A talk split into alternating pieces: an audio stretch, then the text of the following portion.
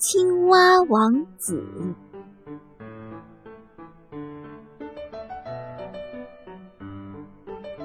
从前有一位国王，他的女儿们都长得很美丽，尤其是小女儿，就连灿烂的太阳照在她脸上时，都会对她的美丽发出惊叹。在国王的宫殿附近。有一片很大的森林，森林中有一个小水潭，潭里面的水很深。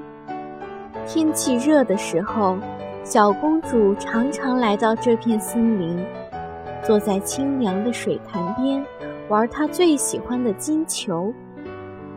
这天，小公主带着金球，独自一人离开了王宫，像往常一样。来到森林里的水潭边玩，可是，一不小心，他手一滑，手上的金球咕噜咕噜地滚到水潭里去了。小公主蹲在水潭边，伤心地哭了起来。她越哭越难过，哭声也越来越大了。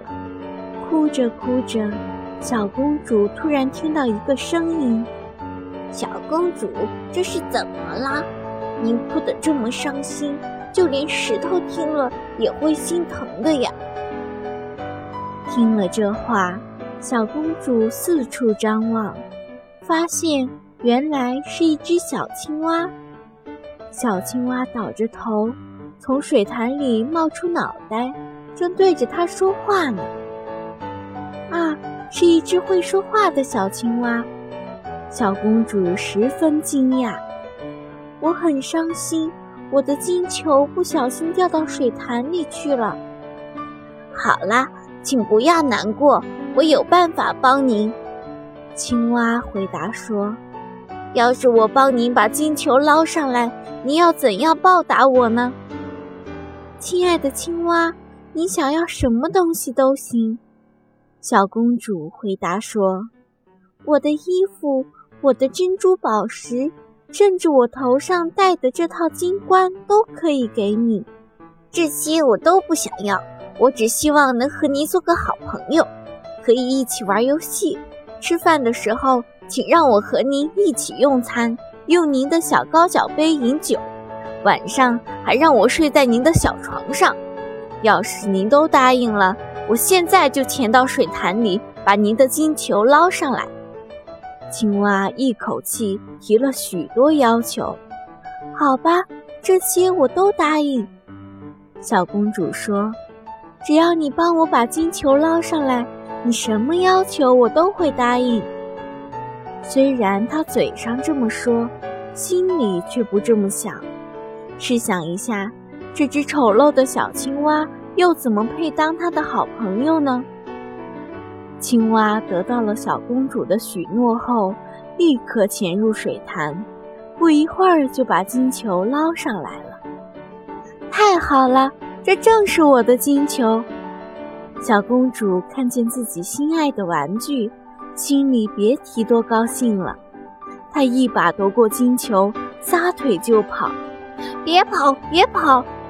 青蛙大声叫道：“带上我呀，我追不上了。”第二天，小公主和国王坐在餐桌旁用餐。当小公主刚拿起她的小金碟，准备进餐时，忽然听到宫门外传来一阵啪啦啪啦的声音，好像有个什么东西正顺着大理石台阶往上跳呢。那个声音很快就传到了宫门口，不知是谁，一边敲门。一边大声嚷着：“小公主，快开门！”小公主跑到门口一看，哎呀，那只青蛙正蹲在门前呢。她猛地把门关上，转身就跑回座位，心里害怕极了。国王看见小公主心慌意乱的样子，就问她：“孩子，你怎么会吓成这个样子？”难道门外有个巨人要把你抓走吗？不是的，小公主不得不回答说：“不是什么巨人，而是一只讨厌的青蛙。青蛙要找你做什么呢？国王问。小公主只好把水潭边遇到的那件事情告诉了国王。这时候，青蛙又在外面大声叫着：“小公主，快开门！我是你的好朋友小青蛙。”国王对小公主说：“你不能言而无信，快去开门，让她进来。”小公主只好过去把门打开了。青蛙蹦蹦跳跳地进了门。跟着小公主来到餐桌前，他无礼地吩咐小公主：“请把我抱到你身旁呀！”小公主气得浑身发抖。